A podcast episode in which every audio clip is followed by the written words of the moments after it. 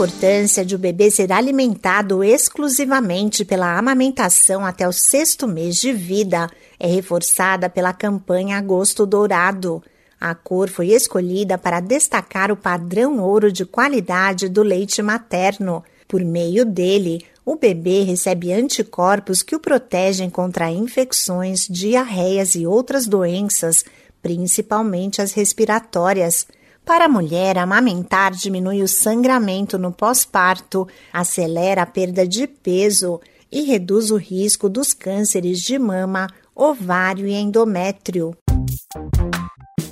Olá, eu sou a Sig Aikmaier e no Saúde e Bem-Estar de hoje converso com a nutricionista funcional Fabiana Guimarães sobre a escolha dos alimentos durante o período de amamentação. A recomendação é preferir os produtos que vêm da natureza. Quando a gente foca na comida de verdade, consome uma proteína magra, uma carne, um peixe, um frango, os ovos, usa lácteos, né, e os laticínios de preferência que não tenham a lactose, é, consome frutas, verduras, legumes, com certeza o nenê ele vai ser mais saudável também, tá? E isso já desde antes, se a gente for pensar na gestação, na pré-concepção ali dessa criança.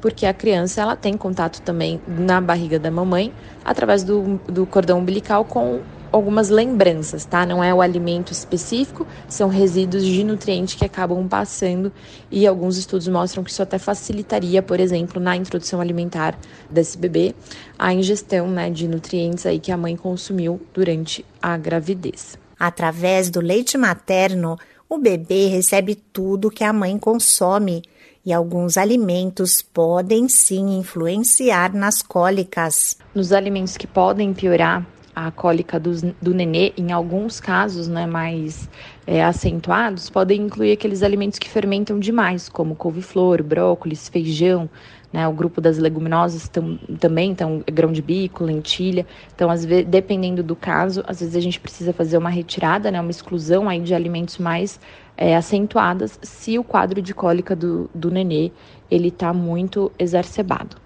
A gente sabe que o excesso de lactose, o açúcar, a cafeína, né, alimentos que são potencialmente alergênicos, podem sim contribuir para a cólica do nenê. A gente tem que entender que o intestino do neném ele ainda está se formando nos primeiros três meses, principalmente pós-parto. E então também a presença ali de, de nutrientes na alimentação da mãe, a presença de probióticos vai contribuir também para essa saúde intestinal.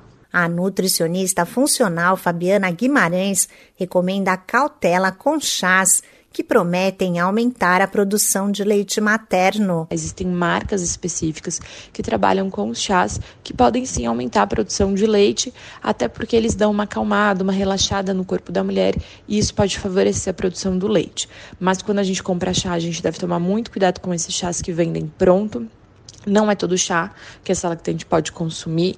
É, e quando a gente compra pronto, a gente também precisa tomar cuidado se aquilo é realmente o chá que a gente está comprando, se não tem uma contaminação ali, se a gente não está comprando outra coisa no lugar do chá que a gente deseja. Por isso que eu sempre ressalto a importância de, nesse caso, ser marcas industrializadas né, e específicos para a mãe. Então, a gente vai encontrar mais em farmácia, em lojas de chás especializados também existem. Mas, de maneira geral, a alimentação da, dessa lactante ela deve ser diversificada, né, focada aí nos alimentos da natureza, ingerir bastante água, tentar trabalhar o descanso, né, o relaxamento mental, então trabalhar aquela conexão mãe e bebê, isso também contribui muito para a produção de leite. Os cuidados com a alimentação desde a gestação contribuem para a saúde do bebê e para que a mulher volte com mais facilidade ao seu peso normal após o parto. Esse podcast é uma produção da Rádio 2.